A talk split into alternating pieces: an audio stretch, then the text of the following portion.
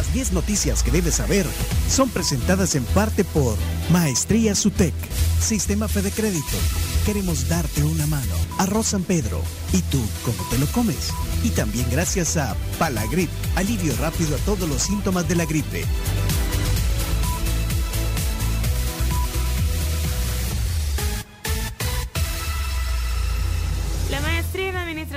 Negocios Virtual está en la UTEC. Estudiala y puedes llamarles al 2275-2710 o también puedes ingresar a utec.edu.sb pleca maestrías. En el día del cumpleaños de Al Pacino y de Omar Angulo.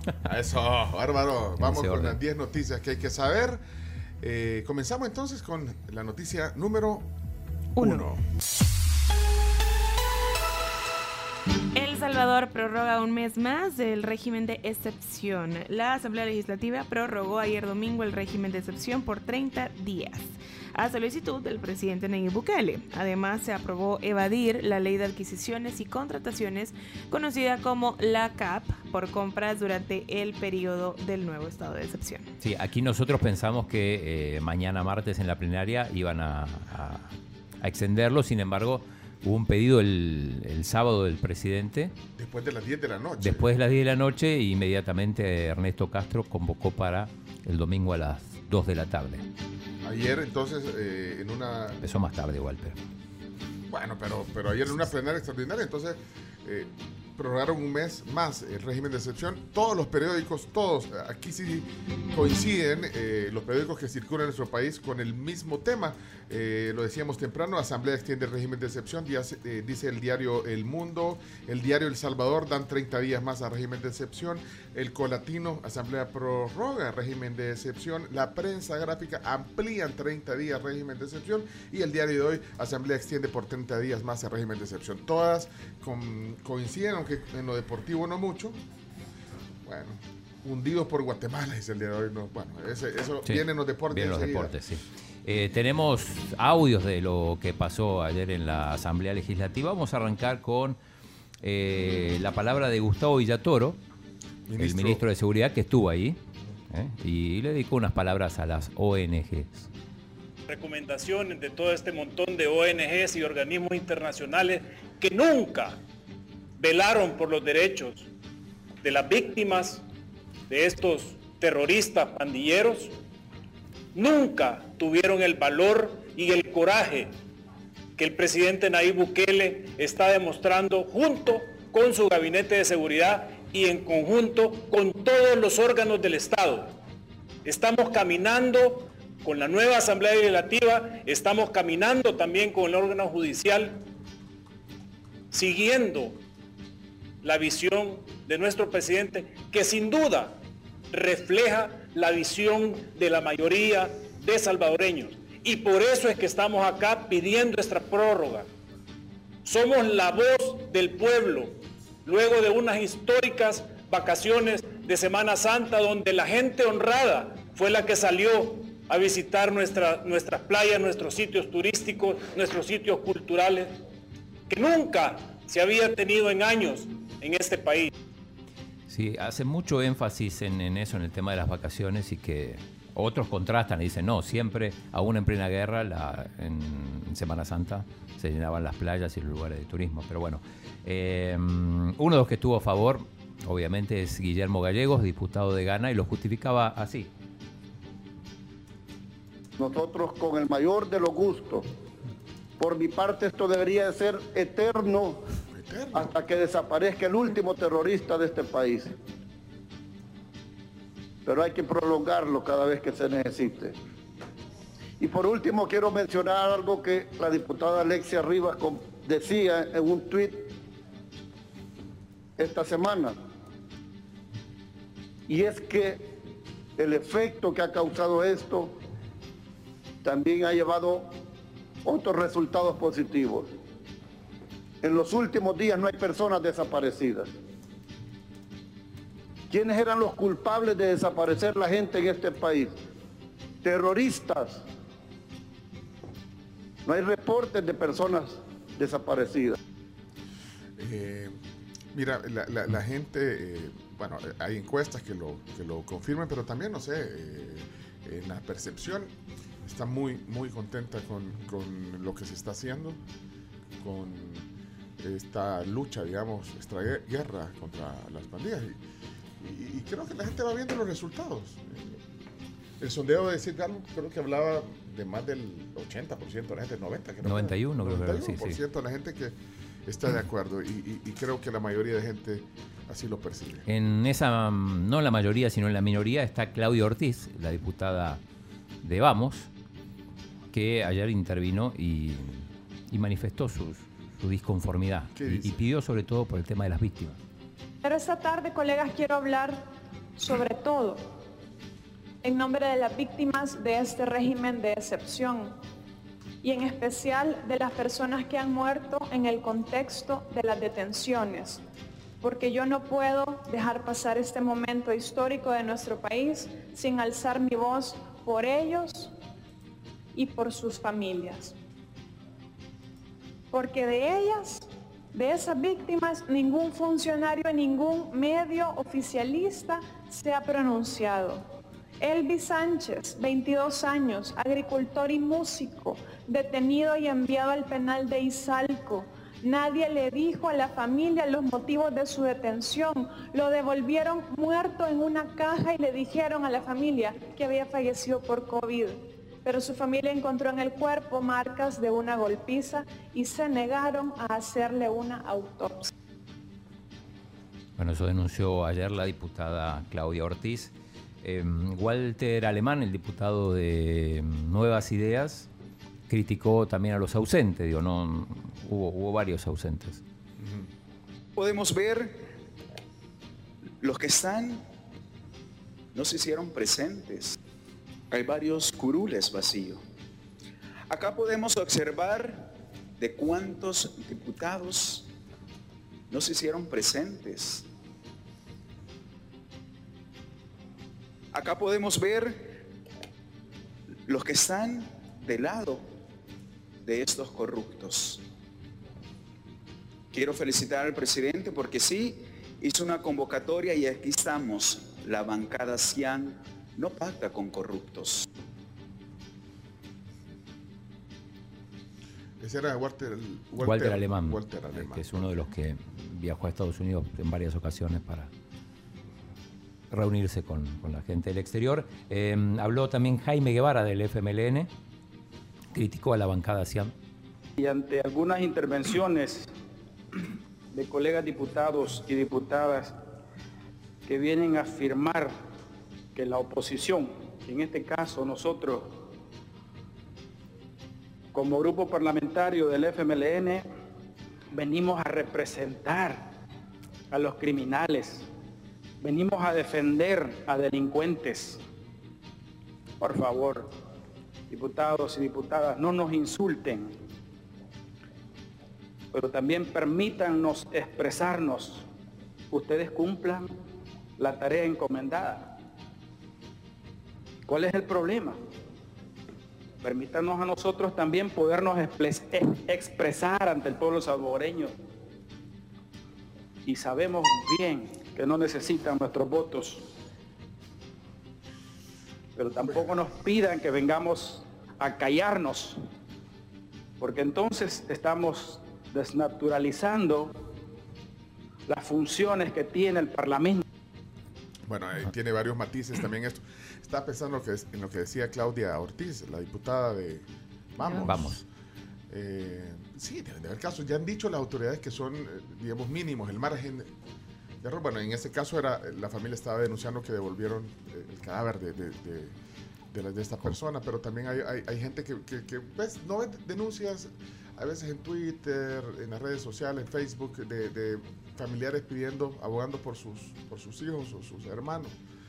Eh, en algunos otros casos también, no sé si se dieron cuenta, eh, el mismo presidente ha puesto algunos algunos ejemplos de, personas que, bueno, eran un muchacho, no sé, pero al final habían, digamos, algunos argumentos por los cuales eh, eh, se presumía que estaba delinquiendo. Así que ojalá que sea, que se, que, se, logre que ese margen sea menor, pero, pero ellos van a seguir un mes más. Pero esos son los matices. Ya 17 mil detenidos. 17 mil detenidos, imagínate. En menos de un mes. En algún momento no vamos a ver si es la cotización del Bitcoin, la cantidad de detenidos, porque uno va. Pero sí va a la alza. Bueno, vamos, vamos al. Eh, y no, no, nos queda el, también la intervención de la diputada Alexia Rivas. Esto fue muy viralizado ayer en, en las redes. Yo sé que a la oposición le encanta hablarle a la comunidad internacional. Me gustaría también que compartan las historias que he mencionado en esta tarde. La historia de la humanidad ha demostrado que las medicinas para unas enfermedades no son las mismas para todas. Y por eso, muchísimas gracias, presidente Nayib Bukele, por poner en el centro a los salvadoreños. Ah, ya. Sí. ¿Y eso lo leen como? Y no sé, pero, pero digo, es. O sea, es una obviedad tan grande que no, no, no, me parece que no tenía sentido. O sea que si te duele la cabeza, no tenés que tomar un, diurético. ¿eh? Bueno, Alexia es. Rivas. Alexia. Bueno, matices. Vamos a la 2. Número 2. No a los votos de sangre de la oposición, según el presidente Bukele y diputado Salgado. Eh, Numan Salgado, el diputado de Ghana, denunció que la oposición política estaría negociando votos para las próximas elecciones con los pandilleros y sus familias. Por su parte, el presidente Nayib Bukele se pronunció porque la población se oponga a esos votos de sangre. Y hay audio. Sí, hay audio donde el diputado Numan Salgado ayer justamente en la, en la plenaria hacía una serie de, de cálculos el tema de votos de pandilleros. La oposición ya hizo sus números. 70 mil pandilleros por cuatro familiares cada uno de ellos significa 280 mil votos para las próximas elecciones. Con eso pueden elegir diputados, con eso pueden elegir alcaldes, a eso le apuesta la oposición. A, buscar esos 280 mil votos de sangre.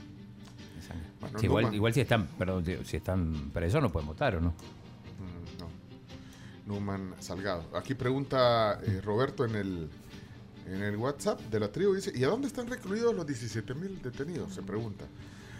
Vamos a la número 3. Sí, sí, sí, avanzamos. Tiene que ver con la lista Engel y es que Estados Unidos podría incluir a más centroamericanos en la lista Engel. Así es, de acuerdo con una publicación del periódico hondureño El Heraldo, Estados Unidos podría incluir a más centroamericanos en esta lista por actos de corrupción, entre los que figura El Salvador, y se ha mencionado a una alta funcionaria de la administración del presidente Antonio Saca, a quien solo se le menciona con el alias de la princesa. La princesa. ¿Dónde sale eso? En el Heraldo. ¿Pero quién es la princesa? Sí. En, la época de, Saca. Bueno, no, la princesa, pero... Número 4, noticia número 4, en lo que el chino averigua. noticia número 4. La Asociación de Periodistas de El Salvador alerta de un nuevo mensaje de Apple por espionaje en nuestro país. La APES alertó de un nuevo mensaje de Apple sobre la vulneración de dispositivos de móviles de periodistas en nuestro país. César Castro eh, Fawaga, pues puso un tuit justamente de eso y mencionó, estamos alerta ante potenciales nuevos casos de espionaje contra periodistas. Si eres periodista y recibes eh, la alerta, pues invita también a todos a que se comuniquen al WhatsApp al 7746-4325. Eh, Chino, ¿le pusiste doble verificación ya a tu WhatsApp? Por supuesto. Ah, Cada rato me la pide. Sí, bárbaro. Número 5. Obispos salvadoreños llaman a la prudencia a pesar de la suspensión del uso obligatorio de mascarilla. La conferencia episcopal del Salvador llamó a la prudencia y la feligresía para poder eh, y seguir tomando medidas contra el COVID-19 a pesar de la suspensión del uso obligatorio. Así rapidito, sondeo súper rápido. Eh, ¿Cómo le fue en algunos locales? Eh, a, ¿Alguien aquí tiene alguna historia? Yo fui a misa ayer, por ejemplo, y... ¿Te quitas- sin mascarilla? Y sí, yo, yo, Yo yo obedezco la ley. Ah, Yo obedezco la ley. ¿Cuál ley? No ley. pero nadie se te quedó viendo. o sea, te- Eh, no, lo que pasa es que había otras personas sin mascarilla. La mayoría, el 85%, 90% tenía. Y vos no. No. Pero nadie se te dijo, póngase. Pues nadie te dijo que se Exacto, pusiera. ¿Alguien tiene? Yo, el, el viernes fui a Dollar City, ¿Sí? entré sin mascarilla. ¿Nadie te dijo nada? No porque no quisiera, sino porque no andaba en el carro. No, pero con nadie dijo- pero no, pero no nadie me dijo nada. O sea, señorita, entré, el vigilante andaba su mascarilla, me tomó la temperatura, me puso alcohol gel, pero no me dijo en ningún momento Señorita. póngase la mascarilla. Ok. O sea, me dejaron entrar. Se te quedaban viendo. Chacarita fue al súper. Anoche en el súper. En el súper, eh, jóvenes más que todo. Pero, jóvenes pero- pero sin entró- mascarilla usted entró entraron con sin mascarilla, problema. usted Yo entré con mascarilla. Sí, usted- y ahí sí contradice eso. Contradisco, bueno, no puedo contradecirlo. Sino que no, lo que pasa es que Cada sea, nunca sí. sabe. Yo fui a comprar ropa el sábado y en, en todo el centro comercial, el, al menos un 30% de personas sin mascarilla. Pero la pregunta es, nadie le dijo. No, nadie. Nadie. Nadie. Quiero ver- Póngase la mascarilla. por Y el sábado Ah, entré para- a la ah, farmacia sin mascarilla y tampoco me dijeron nada. De hecho, yo pregunté a, a uno de los, porque me, después me fui a tomar un café, y me dijeron, nosotros como personal es siempre Vamos obligatorio que sí la usemos, pero ya los Ah. clientes pueden venir sin mascarilla. si Voluntariamente, gustan. Sí. ok. A mí no me gustó en el supermercado, Sí. por ejemplo, que la gente estaba sin la mascarilla eh, encima de la comida. De- o encima de de las está. verduras, por ejemplo. ¿quiénes eran los, pero los empleados? No, no, no, Ah, la, la los gente clientes. que, la los gente, clientes. los clientes. Al que- super, fíjate sí. que al super sí me... Bueno, o sea, pero después la lavas. Claro. Siempre, al super sí me bajo con mascarilla. A la farmacia me bajé sin mascarilla, la vi vacía, estaba solo yo, entonces... Igual fuimos al súper nosotros y, y las cosas que, bueno, igual que, que- que Chacarita, ¿verdad? La- había gente que sí, había gente que no. no. Los empleados sí, del, del- del supermercado sí. Todos. Y todo igual, cuando llegamos a la casa, todo lo que compramos siempre lo, lo, lo- lo limpiamos. Lo limpiaron bien. todo, pero mira, todo, todo. bueno, lo interesante es que en los casos, es, en todos estos casos, eh, nadie le, le dijo póngase la mascarilla. No. Eh, a, a- a nadie de Yo ustedes. entré esta, esta mañana para hacer una prueba entre el edificio aquí, sin mascarilla, y nadie me dijo nada. Vos, vos, eh, vos sos imponente, che, Vos sos nadie- due- vos sos- vos sos dueño de Te la... ven entrando con guardaespaldas, ¿quién te va a ¿Quién decir va a algo? Claro. Pues, sí. Eh, tu, tu, tu guardaespaldas la lleva puesta, no pasa nada. Eh, un, un reconocido restaurante, dice Susi, no, nos dijeron que debíamos usar mascarilla para entrar, entonces nos levantamos de la mesa y nos fuimos. ¿En serio? Bueno, sí. Bueno, pues sí, pero... eh,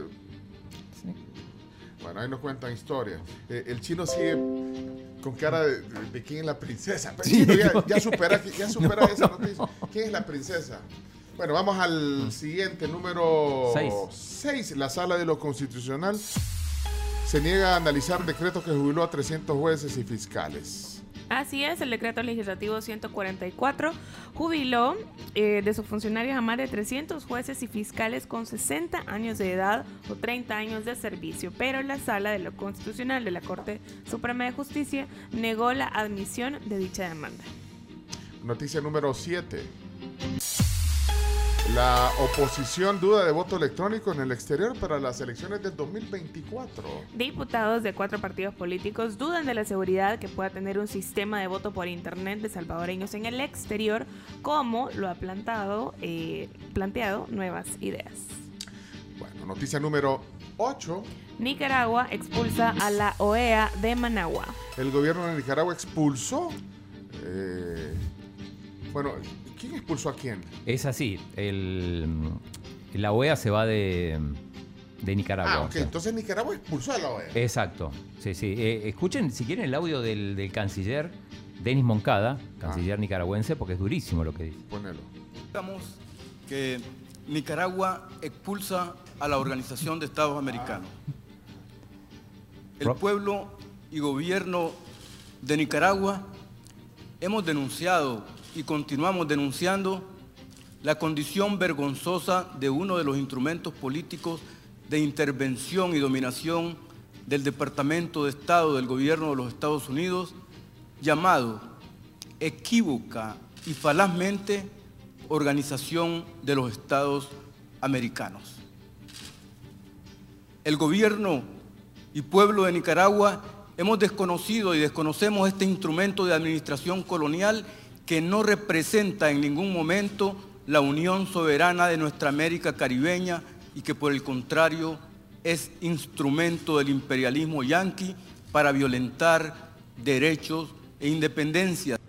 Roja directa para la OEA Roja directa. en Nicaragua. Número 9. Juez agenda juicio contra expresidente de Honduras para el próximo 10 de mayo. Bueno, el que fuera el hombre fuerte de, de Honduras, Juan Orlando Hernández, fue presentado ante un juez de Nueva York el viernes por cargo de narcotráfico y fijó la fecha para el juicio del expresidente de Honduras, extraditado a Estados Unidos la semana pasada, para el próximo 10 de mayo. Y finalmente vamos hasta la France. Noticia. La France, número 10. Emmanuel Macron logró la reelección al imponerse en segunda vuelta a su contrincante, la ultraderechista Marine Le Pen. Bueno, eh, sin embargo, la oí contenta, eh, diciendo, bueno, hemos tenido una alta votación, eh, creo que históricamente es la más alta votación que ha tenido la, la ultraderecha. Incluso el papá de ella, eh, Jean-Marie. Jean-Marie, también fue candidato, eh, Jean-Marie. Bueno, Macron Macron rima con reelección. se reenganchó entonces. Se reenganchó. eh, digo, me parece que no es casualidad la, la foto grande en la portada del diario El Salvador con Macron. Chino, vos ya andás... eh, Ah, Especulativo. No, Sí, porque sí, ah, porque dice reelección en... Ah, después de lo de, la, de, de lo del día de excepción sa- sale Macron. eh. es la segunda noticia más importante. Que, es que sos perspicaz, perspicaz. Sí, pero todavía no sé quién es la princesa. ¿Quién es la princesa? Ya vas a averiguar, ya vas a averiguar. Bueno, 10 Estoy noticias. segura. Las 10 noticias que hay que saber en este lunes. Y lo único que nos falta ahorita son lo- los deportes. Los deportes. Los deportes, sí. Con el diario del lunes todo el mundo habla. Lo Chiqui que, García.